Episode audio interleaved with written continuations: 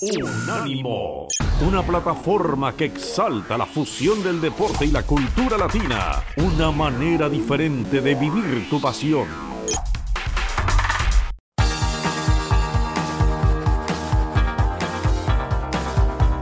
Universo Premier, tu podcast de la Premier League.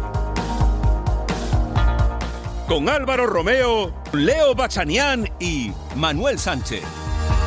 Hola, ¿qué tal? Bienvenidos a Universo Premier. Yo soy Álvaro Romeo, ya me conocen. Gracias por escuchar una vez más este podcast y esperamos estar a la altura de lo que esperáis de este podcast. Qué mal me ha salido esta frase. A la altura de vuestras expectativas. Esperamos que este podcast os colme y que si os gusta la Premier League, pues eh, os aporte cosas, ¿no? Yo creo que hoy en Universo Premier tenemos un programa de los bonitos, porque vamos a hablar de todos los partidos de la jornada 14 de Premier League. Ha habido jornada intersemanal, hoy no hay ni Champions, por lo tanto la mirada no se nos va a Europa, no se nos va a otros equipos europeos. Tampoco hay grandes eh, polémicas institucionales, eh, tampoco hay grandes líos, grandes charcos en los que meternos. Hoy vamos a hablar de fútbol y puro fútbol. Y a mí me gustan los programas así, porque yo de lo que me enamoré en su día fue de este deporte, de los goles, de la emoción, eh, menos de la polémica pero sobre todo me enamoré de lo que se vive en el verde, desde que el árbitro señala el inicio del partido hasta que señala el final. Y hoy la verdad es que Bachanian y yo hemos vivido un partido precioso, el derby de Merseyside, que ha terminado con triunfo para el Liverpool por un gol a cuatro. Pero aparte de todo eso, esta jornada 14 ha tenido resultados muy interesantes y copiosos en goles, como suele ser habitual. Eh, empezaba todo el martes con el Leeds ganándole 1-0 al Crystal Palace y con el Newcastle empatando a 1 con el Norwich City. Un Newcastle que todavía no sabe lo que es ganar, pero yo creo que se tiene que llevar cosas positivas de ese encuentro en St. Park porque se quedó con 10 muy rápido tras expulsión de, de Kieran Clark y supo aguantar el tipo con 10 hombres durante más de 60 minutos. Ya el miércoles, el Southampton empataba a 2 con el Leicester City. El Watford, el Watford perdía 1-2 con el Chelsea. Al Chelsea no eh, crean que le ha sido fácil conseguir los tres puntos en Vicarage Road. El West Ham United empataba a uno con el Brighton, un empate que digamos que abre la brecha entre los tres primeros y el resto. Ahora les diré por qué. El Wolverhampton empataba a cero con el Burley. El Aston Villa perdía 1-2 contra el Manchester City. Primera derrota de Gerrard en la Premier League. Evidentemente contra el Manchester City nunca va a ser fácil. Son 150 victorias de Pep Guardiola como entrenador en Premier. Las ha conseguido en 204 partidos. Es decir, Pep ha llegado a, a 150 victorias en 26 partidos menos que José Mourinho, que era hasta hoy el hombre que más rápido había llegado a 150 triunfos en Premier League. Ha dicho Pep Guardiola además que Bernardo Silva, que anotó un golazo contra Aston Villa, es el mejor jugador de la Premier League. Es algo que voy a discutir después con Leo Bachanian. Y el Everton, como digo, ha perdido 1 a 4 con el Liverpool. En el segundo bloque del programa hablaremos de los otros dos partidos de la jornada, que son el del Tottenham contra el Brentford y el de el Manchester United contra el Arsenal. Mm, cosas que me interesan de esta jornada. Bueno, pues que los tres de arriba se escapan. Las cosas son así. Ahora mismo el Chelsea es primero con 33 puntos, el Manchester City es segundo con 32, el Liverpool es tercero con 31. Todos destacan en algo, ¿eh? no crean, el City es seguramente el más regular de los tres. El Chelsea es defensivamente el mejor, el Liverpool es con diferencia el que más goles marca, tanto que ha marcado 43 en 14 partidos, y es más de 3 por encuentro. A 7 puntos de distancia está el West Ham United, que es cuarto. Si ganase el Arsenal al Manchester United, de lo que hablaremos en el segundo bloque, el Arsenal se pondría a 5 puntos de la tercera plaza, pero creo que ya se ha abierto una brecha muy considerable entre los tres de arriba y el resto. Y yo creo que ya estos tres van a pelear por el título hasta el final y que nadie se va a colar en esta pelea. Y por abajo el Borley, el Norwich City y el Newcastle United descenderían. Cruel y difícil lo del Newcastle, que después de la compra sigue encadenando malos resultados y e incluso con Eddie Howe en el banquillo esta vez, no consigue todavía levantar el vuelo. El Newcastle ahora mismo está a 6 puntos de la salvación, que en realidad son 7, porque tiene un diferencial de goles peor que el del Watford, que es decimoséptimo. Bueno, pues así están las cosas y a mi lado para vivirlo y para comentarlo está Leo Bachanian. Hola Leo, ¿qué tal? ¿Qué tal? Muy buenas, Álvaro. Bueno Leo, si le parece empezamos por esos partidos del martes, el Leeds contra el Crystal Palace y el Newcastle contra el Norwich. Leeds 1, Crystal Palace 0 un partido en el que hubo ocasiones eh, de todo pelaje y condición para Cristian que no marcó, casi marcó, pero en una le, negó eh, Meslier el tanto, en otra que remató de cabeza afuera, Increíble incomprensiblemente. tremendo. Y luego, bueno, pues llegó esa mano de Keji en un saque de córner y Rafinha marcó de penalti tras hacer una paradiña. Así que el Leeds United se pone ya cinco puntos por encima del descenso y necesitaba este resultado del equipo de Marcelo Bielsa. ¿eh? Sí, sin lugar a dudas, necesitaba volver al triunfo, un triunfo que por lo menos lo separe un par de, unidades de, la zona roja al conjunto de Marcelo Bielsa que ha recibido, obviamente, ¿no? Con, con buena cara el regreso de, de Rafinha, se había vuelto en la, en la jornada pasada, no había estado en el partido, por ejemplo, ante el Leeds, es un equipo que sigue sufriendo mucho la, baja de, Patrick Bamford, mm. Rodrigo jugó en la segunda parte ayer ante el Crystal Palace, porque el que arrancó el partido fue Tyler Roberts como el hombre más adelantado, volvió a jugar con línea de cuatro, ¿y por qué marcó esto? Porque en el partido ante el Leeds, ante el Tottenham, perdón, en el eh, que termina perdiendo, cayendo por, por 2 a 1, después que había comenzó ganando 1 a 0. Con el regreso de Adam Forcho, él jugó ese partido o arrancó ese partido con línea de 3, como solía ser Bielsa cuando tenía a Phillips y a Forcho disponible. Bueno, sin embargo, hay algo que evidentemente en este momento el equipo por lo menos no le termina de conformar y volvió a jugar ayer con, con línea de 4, aún con Phillips y con Forcho dentro del 11 titular. Fue un partido, sobre todo la segunda parte, entretenida, abierto. Vos lo dijiste en las dos o tres ocasiones que tuvo, sobre todo los últimos 10-15 minutos el Palas, lo pudo haber ganado. Lo de Benteke, sobre todo, en la que de cabeza él solito tira fuera, para mí es inexplicable. Entra en el eh, Seferovic top 10 de la temporada. ¿eh? he, visto, Una, he visto una muy lamentable esta temporada también, que fue de Dimata del Español, en el derby contra el Barcelona. Más clamorosa que la de Benteke todavía, que ya es decir la quiero ver, porque estoy abriendo los ojos cuando me lo dice, porque no puedo creer, porque lo de ayer yo no me lo creía cuando erra ese gol eh, Benteke. Bueno, y después ya en tiempo de descuento, en el minuto 94, el, el penal vía VAR y, finalmente el gol de Rafina que le da aire al conjunto de, Marcelo. ¿Cuántos penaltis vía VAR ha habido esta jornada? Newcastle-Norwich, ¿de acuerdo?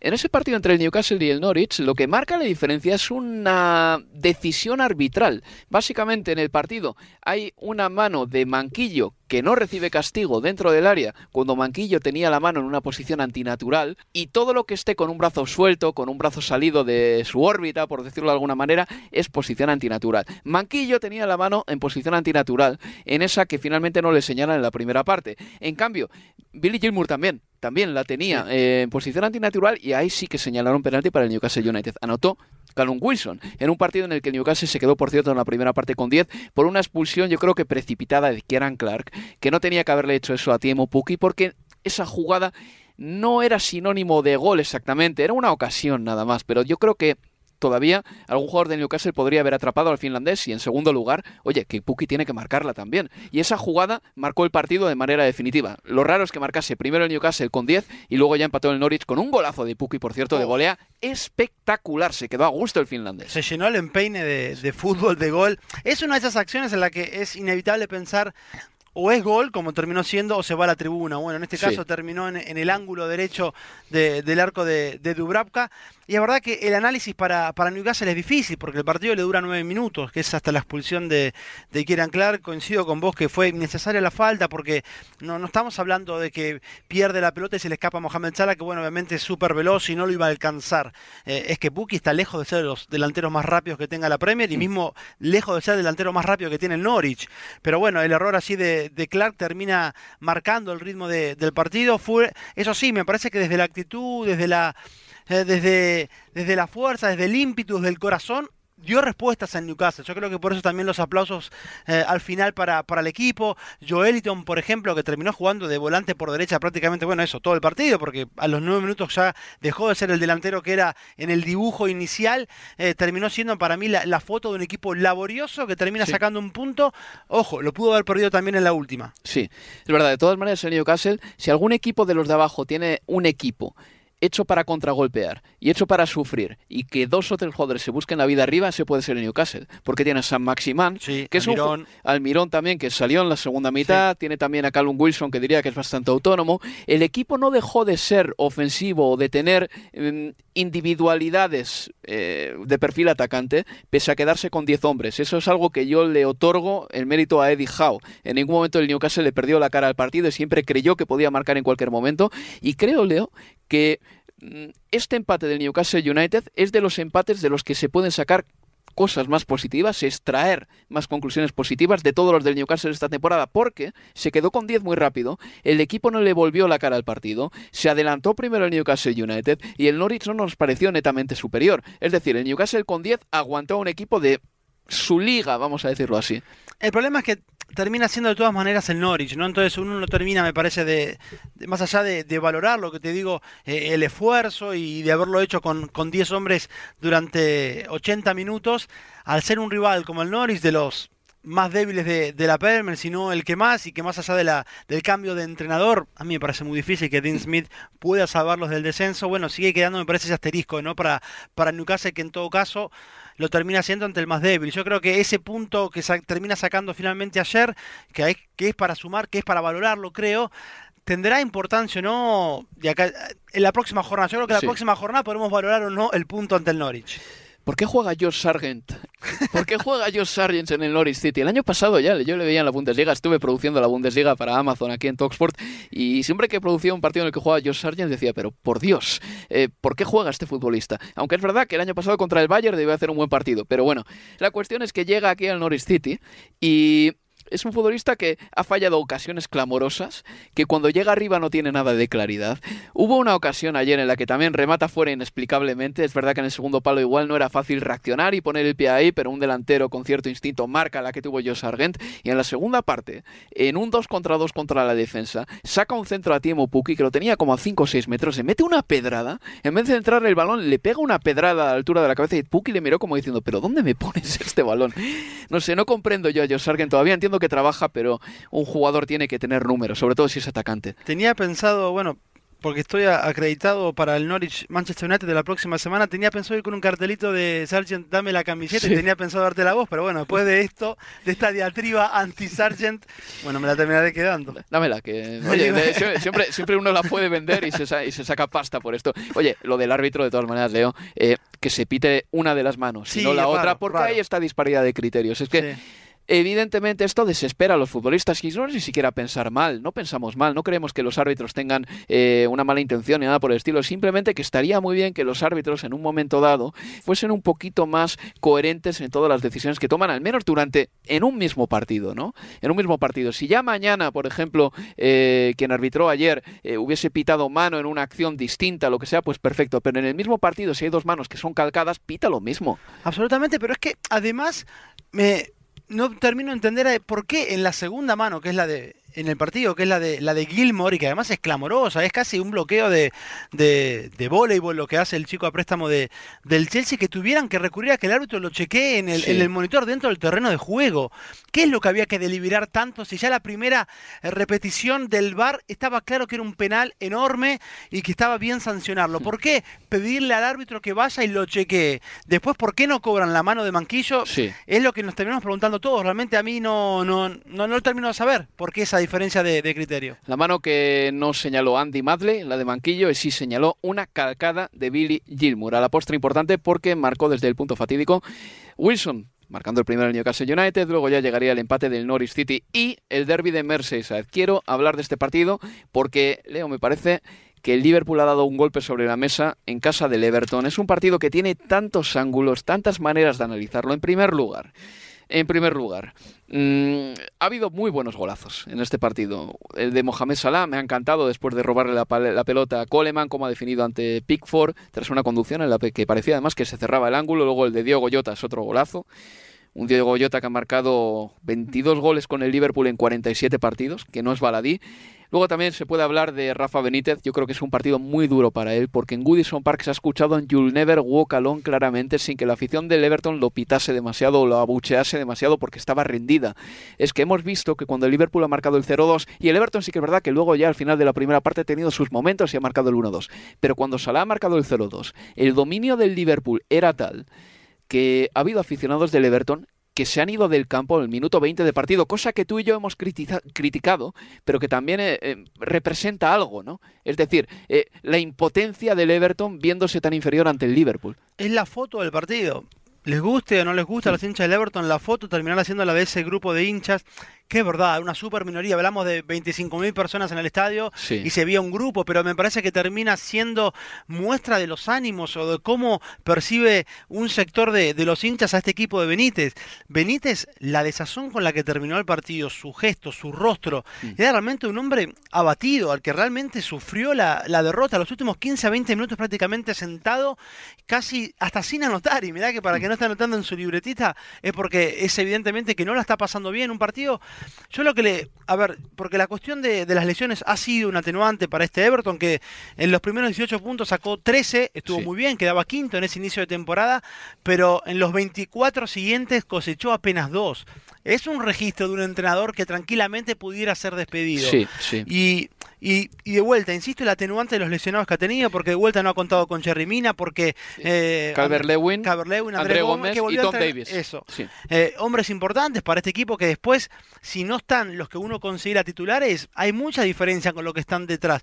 Pero, insisto, aún en este contexto, uno lo que espera de un equipo de, de Benítez, o por lo menos yo, es de mínima organización. Y es que no se ve tampoco eso. Yo vi un equipo desbordado con el partido 0 a 0. eh, un equipo que retrocedía mal con el partido 0-1. Un equipo que tenía a los dos centrales separados por momentos o presionando a diferentes distancias. O sea, Godfrey por momentos jugaba por delante de la mitad de cancha Sí. y King lo tenía a 20 metros por detrás. Entonces ahí sí es donde la- espero la mano del entrenador o la mano de Benítez. Hmm. Más allá de la cuestión de, de lesiones que ha tenido y que tiene. Hay que decir una cosa, Leo, lo hemos dicho antes en la previa del partido. Vamos a borrar de esta ecuación el último verano, el último mercado de fichajes, ¿vale?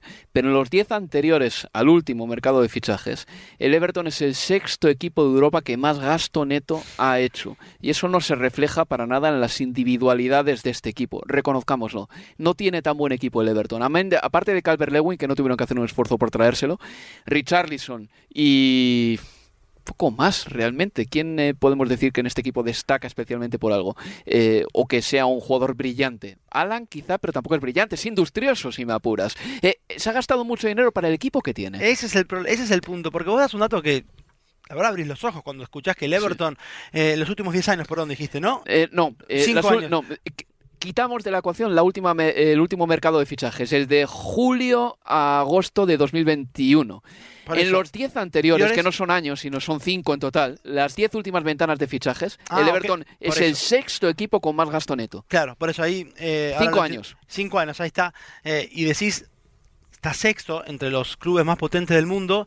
Vos aspirás a que por lo menos retengas algún nombre importante. Que te hace-. Y sin embargo es difícil. Sí, te acordás de James Rodríguez, pero tuvo un paso al final fugaz. Y fíjate dónde está hoy James. Podés hablar de Chilfi Sigurdsson en su momento, lo que pelearon para pagar 40 millones de libras por para traérselo de- del Swansea. Hoy, bueno, no, no vamos a hablar de, de Sigurdsson, pero es que después no hay otro futbolista realmente eh, importante, pese a toda esta erogación que es, es tremenda. La verdad es que sí, y luego ve uno el partido y ve que en defensa el Everton no, no ha defendido muy bien, que es algo que se le atribuía a los equipos de Rafa Benítez, aunque yo creo que el estilo de Benítez ha sido un estilo mixto también, porque en el Nápoles no era un equipo tan defensivo, en el Newcastle en su momento tuvo que convertir al equipo en un equipo muy Sí. defensivo si quería salvarlos, en ah, ataque tampoco ha podido aportar mucho, Richarlison lo cierto es que hoy ha estado apagado, Salomón Rondón ha estado desaparecido hasta el punto de que cuando le han sustituido se le ha visto un fan en la grada aplaudiendo porque se iba Salomón Rondón. Una pena por lo que ha sido y lo que es ahora el jugador venezolano, que yo espero que todavía pueda pillar un poquito más la forma. Pero sí, el Everton ha sido un equipo sufridor, eh, al que le han secuestrado la pelota, que se ha visto sometido en el día de hoy. Y además es que diría que hoy Goodison Park no se ha aportado, no se ha comportado, no toda la afición evidentemente, pero hoy se han visto esta serie de incidencias, Leo. Se ha visto a un recoge pelotas que no daba la pelota. O unos recoge pelotas que no tenían balones para dar, mejor dicho. Se ha visto a un grupo de aficionados que en el minuto 20, cuando Salah marcaba el 0-2, se iban del campo. Se ha visto también a un individuo que ha tratado de saltar al terreno de juego durante el partido. Una botella que han lanzado a donde estaba Alison Becker. Luego, al final del partido, se ha colado más gente en el terreno de juego para pedir camisetas y encima han lanzado bengalas al campo. Yo ya no sé si han sido de los aficionados de Liverpool o del Everton. Goodison Park suspende Sí, sí, de- la- sobre el final del partido eran las bengalas rojas de- del Liverpool. Del Liverpool, vale. Sí, sí, sí.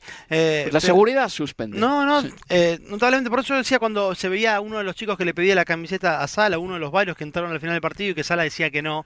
Yo creo que hay, debe haber un mensaje, me parece, porque no era el único, ¿eh? Eh, ningún futbolista, por lo menos vi yo de Liverpool, que entregara su camiseta. Yo creo que debe haber un mensaje para que no se, para que no den ninguna camiseta, pantalón ni nada, cuando un hincha salta al terreno de juego para evitar o, eh, que esto se repita jornada tras jornada. Este, en la semana pasada, eh, o el fin de semana en realidad, porque claro, estamos en una jornada de intrasemanal. eh, el último sábado estuve en Selhurst Park cuando jugaron Crystal Palace y Aston Villa. Y la cuestión de las bengalas, dos veces también. Los hinchas de Aston Villa lanzaron bengalas al terreno de juego. La seguridad tuvo que ingresar a la tribuna, estaban los hinchas de, del Aston Villa. eh, hubo también eh, unas eh, escaramuzas entre hinchas del Aston Villa y de Crystal Palace que estaban muy, pero muy cerquita. Lo de hoy, en un momento pensé sinceramente, por cómo estaba el partido, 0-2 de arranque, los nervios de la gente del Everton. eh, un derby, un clásico. Realmente la tunda que le estaba dando en esa primera media hora al Liverpool, yo pensaba que podían crecer los incidentes y, y es más, este, al final creo que por lo que yo me imaginaba el arranque del partido, la, la Premier la termina sacando barata porque los ánimos estaban bastante caldeados. Sí, bueno, tanto que se me ha olvidado decirlo, pero también eh, han tirado un balón al terreno de juego eh, durante el partido después del segundo gol del Liverpool, desde la grada.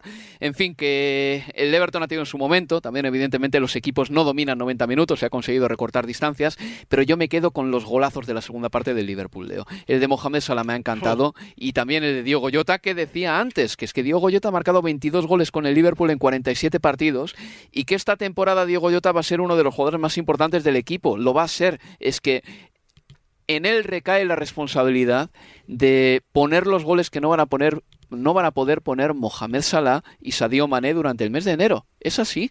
Diogo Jota y Firmino, pero Diogo Jota sobre todo porque ahora mismo está marcando un montón de goles. Absolutamente, él será el que tenga que comandar ese ataque de, del, eh, del Liverpool. Veremos si será acompañado en su momento cuando le toque, cuando ya no esté en Sala y, y Mané, si por Minamino, si por Orichi o si por Chamberlain jugando como, como extremo, por alguna de, de las bandas. Pero bueno, es, una, es interesante pensar en esta carrera de tres que se está formando.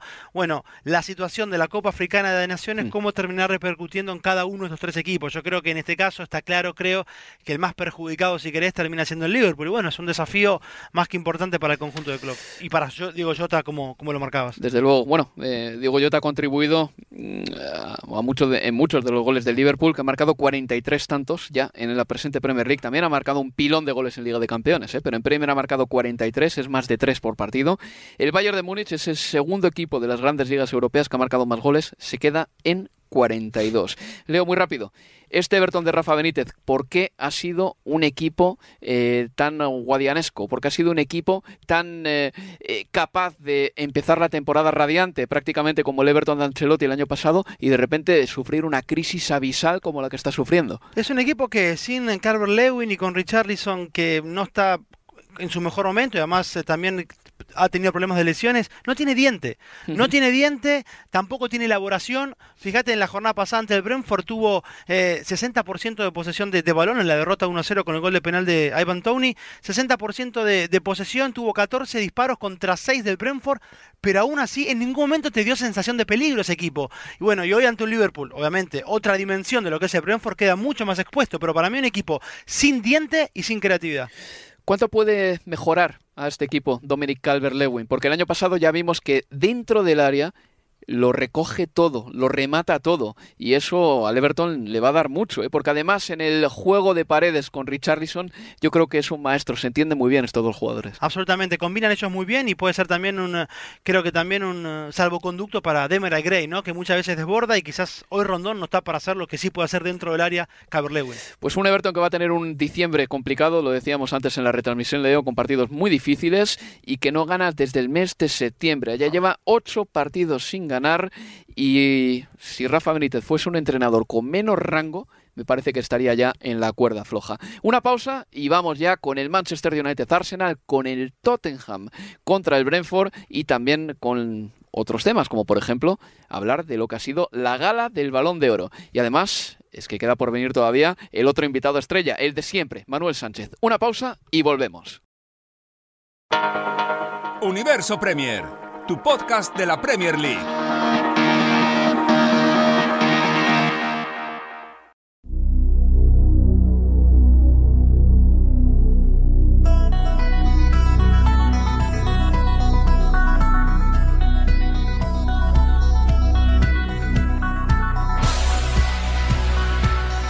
En Universo Premier. Lionel Messi. No sé cuánto me queda, pero espero que, que sea mucho porque disfruto muchísimo del fútbol, amo esto y, y, y espero seguir haciéndolo. Quiero agradecer a todos mis compañeros de, del Barcelona, del París y muy especialmente quiero agradecer al el cuerpo técnico y compañero de la, de la selección argentina. Esto es parte de ello también. También decirle a, a Robert que es un honor, un honor para mí pelear con él. Creo que, que te merece tu balón de oro, que el año pasado todo el mundo está de acuerdo que fuiste el ganador. Aquí seguimos en Universo Premier. Lo que escuchaban era a Lionel Messi recibir el balón de oro, su séptimo balón de oro, y dando las gracias en primer lugar a sus compañeros de la selección argentina, con los que estuvo muy afectuoso, también eh, a sus compañeros del Barcelona y por supuesto a sus nuevos eh, eh, compañeros del Paris Saint Germain, y también tenía palabras para Robert Lewandowski. Yo he notado en redes sociales que ha habido mm, cierta polémica con el hecho de que Lionel Messi haya ganado el balón de oro, eh, que se lo hayan otorgado a él. Eh, para mí, este balón de oro ha sido de los más disputados de los últimos años. De verdad, creo que si lo hubiese ganado Robert Lewandowski, yo no habría protestado. Si lo hubiese ganado eh, Mohamed Salah, tampoco. Os digo la verdad, porque le estoy viendo a un nivel eh, igual de bueno que el de los mejores futbolistas del mundo. Y bueno, imagino que también habría gente que podría um, opositar y hacer fuerza por Karim Benzema, y es totalmente respetable porque ha hecho un grandísimo año. Pero a mí lo que no me gusta lo que me ha parecido que es una incongruencia tremenda, es eh, que a Lionel Messi se le ataque por los números, porque sus números no hayan sido tan buenos como los de, Robert Lewandowski, cuando han sido muy parecidos en cuanto a goles se refiere, pero no tenemos que olvidar que Lionel Messi no es un delantero centro, no tenemos que olvidar que Lionel Messi empieza las jugadas muchas veces a 40 metros de la portería y que no pisa el área tanto como Lewandowski y que ha jugado en un Barcelona además en el que marcar los goles la temporada pasada no era como marcar los goles en el Bayern de Múnich, porque el Barcelona el año pasado fue un equipo que fue un auténtico desastre. Así todo, si es por lo objetivable, que son los números, Lionel Messi se lo merecía tanto como Benzema o como Lewandowski, seguramente, porque en términos de regates, de pases de gol eh, y de jugadas creadas, superaba seguro que al polaco y desde luego también al delantero francés. Y si es por títulos, que es algo que a mí no me gusta nada, porque me parece que cuando eh, hablamos de que un jugador que ha ganado títulos se merece el balón de oro, cuando hablamos de eso, estamos retirando de la ecuación a semifinalistas que han sido buenísimos, a segundos equipos que tienen en sus filas a estrellas que también merecerían estar en la votación del balón de oro.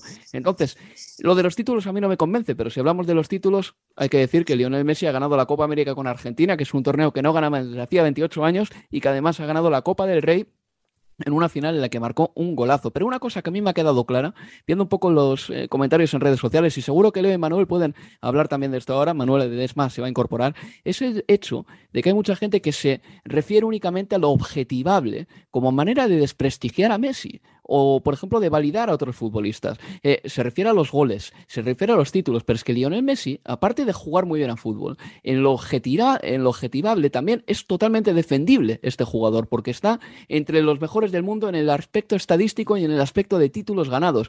Y me da la impresión de que hay gente que no ve los partidos, que igual no disfruta del fútbol tanto, eh, pero que tiene que opinar de todo y que no ve los partidos y se tiene que agarrar al objetivable, que son los números. Y ve que Lionel Messi no ha empezado bien la temporada en el Paris Saint Germain y ya le atizan. Y creo que esto no tiene que ser así. Yo recuerdo hace muchos años, ¿eh? cuando yo era joven, que los mejores jugadores no eran necesariamente los que mejores, los que más goles marcaban. Nadie se acuerda de quién fue el Pichichi eh, en la Serie A cuando jugaba Maradona. Nadie se acuerda de quién fue el Pichichi del Mundial de 1986, ni quién fue el Pichichi cuando Michael Laudrup enamoraba a la liga con pases espectaculares. ¿Quién es el que marcaba más goles o el que hacía más regates? No, la gente se acordaba de quién jugaba bien y quién le llenaba el ojo. Y creo que la belleza en ese grupo de gente que ve highlights nada más, se valora cada vez menos. Es decir, se ve cada vez menos el partido y se valora, por lo tanto, menos a los jugadores que tienen incidencia en el juego, en la creación, en eh, hacer maravillas, en hacer magia. Y eso me da un poquito de pena, sinceramente. Pero es que reitero una vez más, Lionel Messi, que podía no haberlo ganado también este año, porque Lewandowski ha estado muy bien, porque Salah ha estado muy bien también, porque Benzema ha estado muy bien,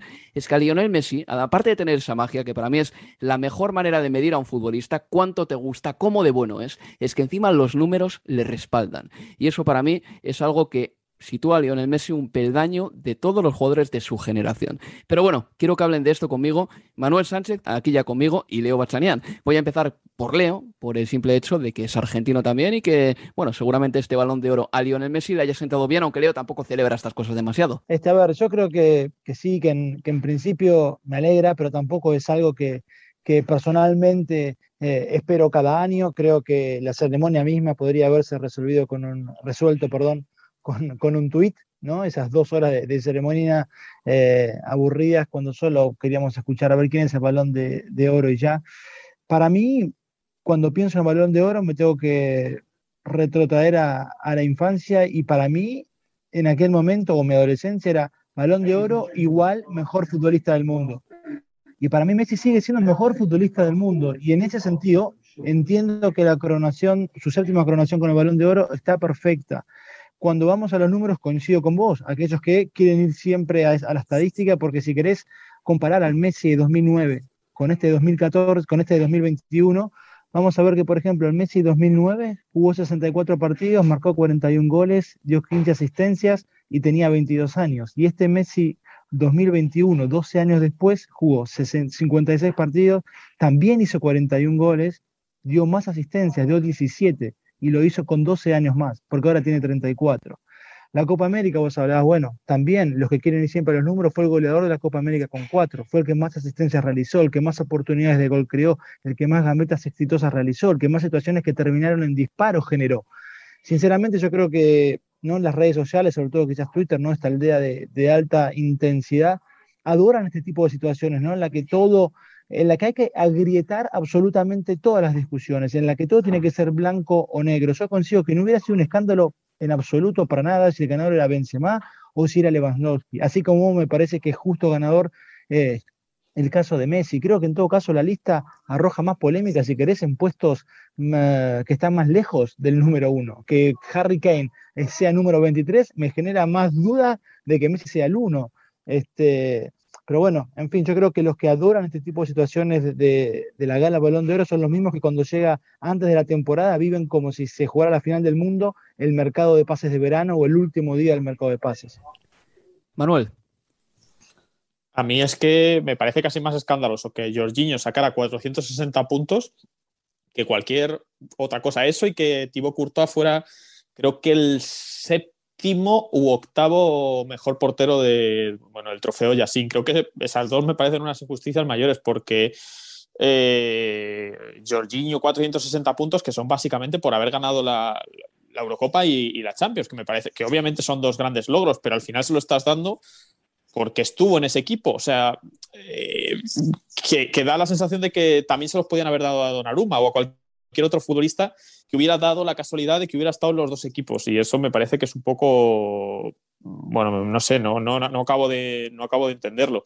Y lo otro es lo de, lo de Courtois, eh, lo comentabas tú bien. Yo creo que cualquier persona que vea los partidos, de, que tenga la capacidad de ver todos los partidos, creo que no creo que pueda entender que Courtois está, esté por detrás de, de Emiliano Martínez, eh, del propio Donnarumma, por mucho que fuera campeón de, Europa, incluso te diría. No, sé, lo primero a mí me parece que lo debería haber ganado Eduard Mendy. Eh, creo que una de las grandes razones por las que el Chelsea ganó la, Champions y por las que se ha consolidado como, como, uno de los equipos más sólidos de Europa es por Eduard Mendy. Pero al final está dando el trofeo a Donnarumma porque, porque ganó la Eurocopa con Italia. Entonces a mí esto de dar las eh, de dar los premios por determinado título por no, no, a, mí no me, a mí no me gusta. A mí tampoco, Manuel, y bueno, lo de Thibaut Courtois doy fe de ello porque anoche nos amargó la noche a nosotros. A ti no, pero a mí sí al Athletic de Bilbao le detuvo, bueno, de todas al Athletic. Eh, una Miquel Vesga, creo recordar, eh, también a Jackie Williams, bueno, nos dio la noche y es un portero sensacional. Y sí, yo creo que los títulos no tienen que ser condición sine qua non para dar los eh, premios individuales, porque al final esto es un deporte de equipo. Pero bueno, pasamos página. Em, el jueves ha habido más partidos de Premier League con los siguientes resultados. El Manchester United le ha ganado 3 a 2 al Arsenal en un partido que no ha sido tan bueno como el resultado podría indicar, pero una victoria importante, sin embargo, para el conjunto que ya dirigirá a partir del próximo sábado Ralph Rangic, que ya ha conseguido el permiso de trabajo para poder oficiar como entrenador en Inglaterra. Y el Tottenham le ha ganado por 2 a 0 al Brentford. Si os parece, vamos a empezar brevemente por ese partido entre el Tottenham y el Brentford, que además nos pilla con Leo Bachanian en los intestinos del, de White Hart Lane. Leo, ¿cómo así? Del Tottenham, perdón, los intestinos del Tottenham Hotspur Stadium, que lo digo ya por costumbre. ¿Qué te ha parecido ese partido? ¿Qué te ha parecido el Tottenham hoy? ¿Qué tal, Lauro? Sí, este, todavía, no sé por qué te volví a saludar como si no nos hubiéramos saludado antes. Este, todavía la cortesía siempre se agradece. está bien. Eh, no, todavía sí, acá en la sala de prensa del estadio. Un buen partido del Tottenham realmente, un par de puntos altos, te diría, en Oliver Skip y en Sergio Reguilón. Sin duda, para mí, el mejor de los tres partidos que hasta acá dirigió Conte en Premier a los Spurs. Hoy en varios pasajes del partido el grupo intentó jugar en campo rival, presionó más y retrocedió muy bien también tras, tras pérdida. Encontró la ventaja rápido con un gol en contra de Sergi Canosa a los 12 de juego y eso creo yo le quitó nerviosismo y lo liberó también. Aún así, creo que sigue siendo un equipo al que le falta un pase vertical. Aquellos que por característica lo poseen, como Montombele o Lo Celso, aunque ahora esté lesionado, parece que será difícil, ¿no? Que, que, encuentren sitio. Es verdad que en el Inter, por ejemplo, en el segundo semestre del campeonato que ganó allí Conte, él incluyó a Eriksen y ese equipo tenía el pase que los Spurs hoy no poseen. Y quizás otro tema a trabajar, creo, es por momentos la presión, más que una acción coordinada y colectiva, son arrestos individuales, ¿no? Pero bueno, al fin y al cabo es un triunfo que los deja sexto con 22 puntos y un partido menos. Es decir, que en la virtualidad un cuarto puesto. Igual me parece eso es pensar demasiado hacia adelante. Hoy fue un buen partido ante un rival que solo lo molestó con algún envío al área, pero yo vi un Conte conforme cuando terminó el partido. Me dijiste, Leo, el otro día, se me quedó grabado esto, que la última vez que fuiste al Tottenham Hotspur Stadium, te diste cuenta de que por mucho que el entrenador se desgañite en la zona técnica, en la banda, es muy difícil que la orden llegue de inmediato, ipso facto, al futbolista. Y me dijiste que estuvo como, eh, no en este partido, sino contra el Leeds United. estuvo gritando como un loco durante dos minutos eh, en una acción que, de hecho, ya terminó y nadie le pudo hacer ni siquiera caso. Y tú decías, eh, hasta cierto punto pongo en duda la capacidad que puede tener un entrenador para variar el partido cuando el balón está en movimiento. Y me pareció muy interesante esa reflexión porque creo que a veces nosotros pensamos que el entrenador tiene como una especie de que es un director de orquesta, y ni mucho menos, porque los futbolistas lo último que hacen durante un partido es mirar al entrenador, tienen que mirar a la pelota o al jugador que les toca marcar. Absolutamente, y es una apreciación que, sostengo y que hoy la volví a ver reflejado otra vez por varios pasajes. Vos lo ves a Conte gesticular, intentando que algún futbolista al que le está hablando, podía ser por momentos Hogberg eh, o Skip, los escucharan, y es que el futbolista con el ruido, con el ambiente, sinceramente era imposible, y así lo veías dos o tres minutos después, él se ofuscaba consigo mismo, con el futbolista, pero es que no había manera, con lo cual creo que si pueden tener un impacto será siempre mucho más en el entretiempo que durante el transcurso de, la partido. Aún así, este partido, en comparación con el X, lo vi mucho menos enojado porque hoy el equipo sí rindió. Y antes de que te vayas, Leo, porque creo que te están echando ya del campo del Tottenham, o sea, están apagando las luces, están seguramente fregando por debajo de tus pies y te están, vamos, eh, soltando ya indirectas para que te vayas, dime una cosa. ¿Bernardo Silva es el mejor jugador de la Premier, como dice Pep Guardiola, o no? Porque nos dejamos esto pendiente el otro día en el último bloque y no pudimos hablar de ello. No consigo, para mí es Mohamed Salah. Manuel, pues nos quedamos tú y yo en este programa. Leo, muchas gracias eh, por estar aquí. Un abrazo grande, chicos. Pues nada, Manuel. Eh, la pregunta es también para ti. ¿Qué te parece Bernardo Silva? ¿Es el mejor jugador de la, Premier? ¿Viste el gol que marcó el otro día? Y sobre todo, mm, una duda que a mí me asola y que me desvela por las noches. ¿Es mejor que Kevin De Bruyne o no? Eh, yo, pues, yo estoy de acuerdo con Leo, creo que Mohamed Salah es mejor, es más determinante. Bernardo Silva creo que es más eh, dependiente del, del, sistema. Y esto, bueno, estas declaraciones de Guardiola, pues son un poco también eh, alabándole, sobre todo porque también se ha hablado mucho estos días de que al final Bernardo Silva parecía un descarte en verano, ¿no? Un hombre que estaba destinado a salir de este Manchester City, al final se ha quedado y bueno, ya sabemos cómo es, cómo es Guardiola, que también pues le gusta alabar a sus jugadores y es en este caso lo que ha hecho. Entre qué preferiría Bernardo Silva o a De Bruyne en mi equipo. Yo personalmente preferiría a De Bruyne, pero no sé, más por debilidad personal. Pero es mm. verdad que, claro, estamos hablando de un De Bruyne que ahora mismo pues cuesta quedarse con él porque no tiene continuidad, porque eh, ha tenido un año, un año muy complicado, ¿no? Con la, con la disputa de la Eurocopa, la final de la Liga de Naciones, la fase final de la Liga de Naciones, lesiones, tobillo, mucha discontinuidad y, no, y no está bien. Cuesta quedarse con él, pero al más alto nivel de ambos, yo siempre elegiría a De Bruyne.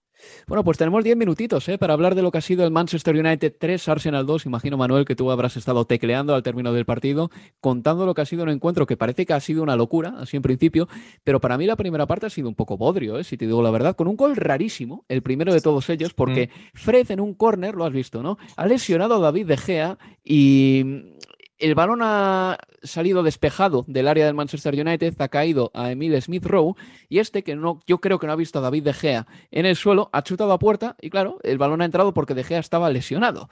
Eh, luego ha podido continuar el partido, felizmente. Eh, ese era el primer tanto del partido. Antes del descanso, Bruno Fernández ha anotado el gol del empate. Por cierto, que Bruno Fernández llevaba muchísimo tiempo sin anotar goles. Y ya a la vuelta del descanso se ha visto que este partido lo iba a ganar el Manchester United porque yo creo que el Arsenal tiene una especie de complejo de Old Trafford que han perdido el resto de equipos grandes de la Premier. El Arsenal ha ganado eh, en los últimos 15 años solo dos veces en Old Trafford, en Premier League digo. Ganó en 2020, es decir, mm, la temporada pasada, y la anterior victoria en Premier fue en el año 2006. Y en la primera parte se le ha caído toda esa historia encima, el peso de Old Trafford y Cristiano Ronaldo con un doblete, bueno, ha dado la vuelta al marcador. El primero de los goles en el área, el segundo de penalti. Entre medias, Martin Odegaard había hecho el 2 a 2, pero el 3 a 2 final de Cristiano Ronaldo pone al Manchester United otra vez en la pelea por la cuarta plaza. Y bueno, el partido, te digo, para mí no ha sido un gran partido, pero por lo menos la segunda parte ha estado entretenida con más goles, tres goles en total. Sí, ha habido mucho, mucho ida y vuelta en la segunda parte. Es verdad que el gol ha sido muy surrealista. Yo no, sabía ni si se podía incluso dar como, como bueno o no, porque el árbitro no pita hasta que, hasta que la pelota ya está dentro, entonces es gol, no es gol. Eh, ha sido una jugada muy rara. Yo creo que tampoco haya, creo que haya que echarle culpa a Smith Rowe, porque aunque esté de Gea o no eh, tirado en el suelo, tiras desde esa posición, te viene la pelota, tiras, siempre tiras. O sea, aunque esté anulado la jugada o no, yo creo que siempre, siempre le, pegas. O sea, yo creo que ya por inercia, y más si eres futbolista, que estás acostumbrado a ello. Eh, luego el, United al final, eh, otro partido creo que malo, o sea, al final se salva por lo de siempre, por la pegada, porque tienen mucha pegada, pero cuando, cuando se ha visto al United con 0-1 abajo, al final sabían que, lo tienen que confiar todo a que haya alguna jugada mm, en la que por X o por Y consiga meter la pelota dentro del área y llegue el gol. Así ha metido Bruno Fernández, que llevaba sin marcar desde el 11 de septiembre, ha llovido ya, y luego, pues Cristiano Ronaldo en la segunda parte. Ha sido curioso el gol de Cristiano y el de Odegar porque han sido prácticamente iguales, pero en las áreas, en las áreas distintas.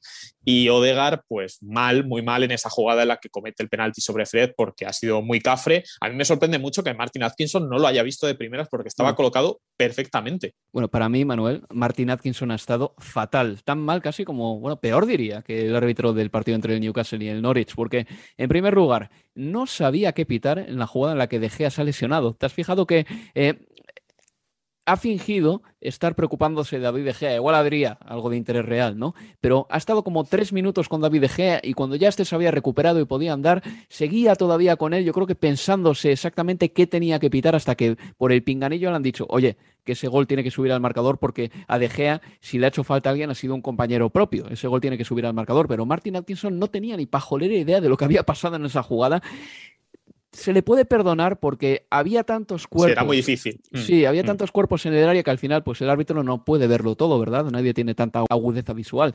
Pero ese penalti que, le han hecho a Fred era clarísimo. Era clarísimo. Y es que estaba al lado, ¿eh? estaba él a cinco metros de, la. Yo no, me, no, me, lo podía explicar cuando lo he visto, porque además lo ha dado tiempo a la escena, claro, estos pillos han sacado rápido de, portería, y yo no, daba crédito que eso no se fuera a pitar, pero ha parado el partido, efectivamente ha tenido que ir al monitor. Sí, muy mal partido de, Atkinson y la pena, la, pena del partido, por así decirlo, es que el gol de Cristiano, el 3-2, ha llegado como demasiado pronto y eso ha matado un poco el partido porque el United ha renunciado prácticamente a seguir jugando. Creo que en los últimos minutos la posesión era 80 y pico por ciento a favor del Arsenal y 10 o 12% para, para, para el Manchester United. Entonces, bueno, nos hemos quedado sin ver mucho más porque la más clara para el Arsenal ha sido una de Pierre-Emerick Aubameyang, que está, por cierto, muy mal esta temporada y está en fuera de juego. Ha hecho un parazón de Gea, está en fuera de juego, pero bueno, buena para de Gea, pero una vez más Aubameyang que no se está erigiendo en el 9 que necesita, que necesita este Arsenal. Es que, Manuel, el encanto que tenía Aubameyang, al menos para mí, era que era un jugador muy lánguido, era un jugador que eh, no es un volcán, para nada. Si acaso es un iglú, o sea, es un iceberg de lo frío que es y nunca se abalanza realmente sobre el partido, sobre las ocasiones. Pero luego cuando tenía una, era tan sutil y las marcaba con tanta frecuencia que decía, todo esto, esta imagen de tipo que parece que está desconectado del partido, compensa, ¿no? Porque se planta delante del portero y, oye, es prácticamente infalible. Pero esta temporada ha perdido eso, Aubameyang. Y es súper importante para el Arsenal que recupera Aubameyang ese tono de forma, porque el Arsenal parece que tiene lo suficiente para ganar a todos los equipos que están por debajo de él en la clasificación. Pero parece que le falta todo para ganar todos los equipos que tiene por encima en la clasificación. Esta campaña ha perdido con los cuatro que están en Champions ya. ¿eh? Ha perdido con el United esta noche, perdió con el Chelsea, perdió con el City y perdió con el Liverpool cuando parecía que llegaba muy bien a ese partido en Anfield. Sí, eh, al final nos estamos encontrando con un Arsenal que por lo menos ha ganado esa consistencia para ganar a los de abajo, pero se supone que su guerra, por presupuesto, por historia, por, muchas cosas, está con los, de, con los de arriba y me da la sensación de que, bueno, el otro día Arteta dejó abierta la puerta a que llegan fichajes en verano, dijo que no, que no, no pensaba que fueran a llegar grandes incorporaciones por, por el tipo de momento que es, pero que podía llegar gente para mejorar el, el, el, equipo. Y creo que la gran tara que tienen ahora mismo es arriba, porque la cassette creo que está desconectado, está fuera. Al final es un jugador que termina contrato, termina contrato el 30 de junio, no ha firmado renovación, va a poder negociar a partir del 1 de enero y todo apunta que se va a ir porque no ha sido, creo que nunca ha sido titular en este equipo, indiscutible me refiero, con, continuidad.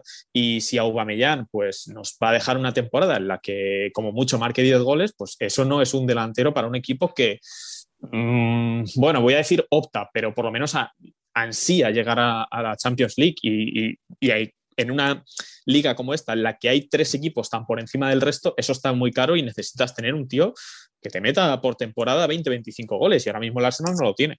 Cambiamos el verbo ansiar por soñar. Yo creo que incluso es hasta más acertado, Manuel. Oye, una mm. cosita, ¿eh? tenemos un minuto nada más, un minuto. ¿Cuánto placer has sentido tecleando 800 goles de Cristiano Ronaldo en su carrera como profesional? Es alucinante, una pasada. Adoro a un jugador que lleva tantos años en la élite y para el que todavía hay retos, de verdad. Me parece que es un ejemplo para todos tremendo el dato es el siguiente, que creo, no, sé quién lo ha dado en Twitter, pero para llegar a 800 goles hay que meter 40 goles durante 20 temporadas consecutivas. Y Cristiano, obviamente, pues no lleva 20 temporadas, pero bueno, ahí, ahí está. Si empezamos a contar desde cuando empezó a marcar 40, 50, 60 goles por temporada para que, para que veamos lo estratosférico de este récord. Alucinante, de verdad. Oye, Manuel, muchas gracias. ¿eh? Un abrazo, Álvaro.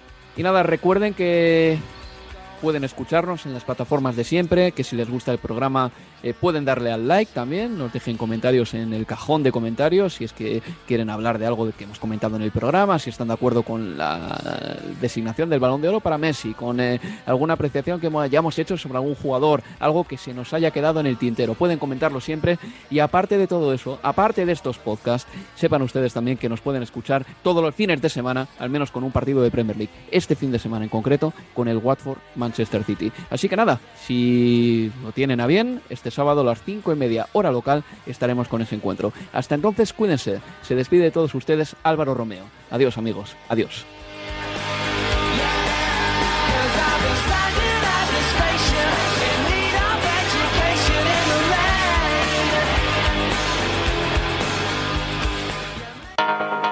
Universo Premier, tu podcast de la Premier League.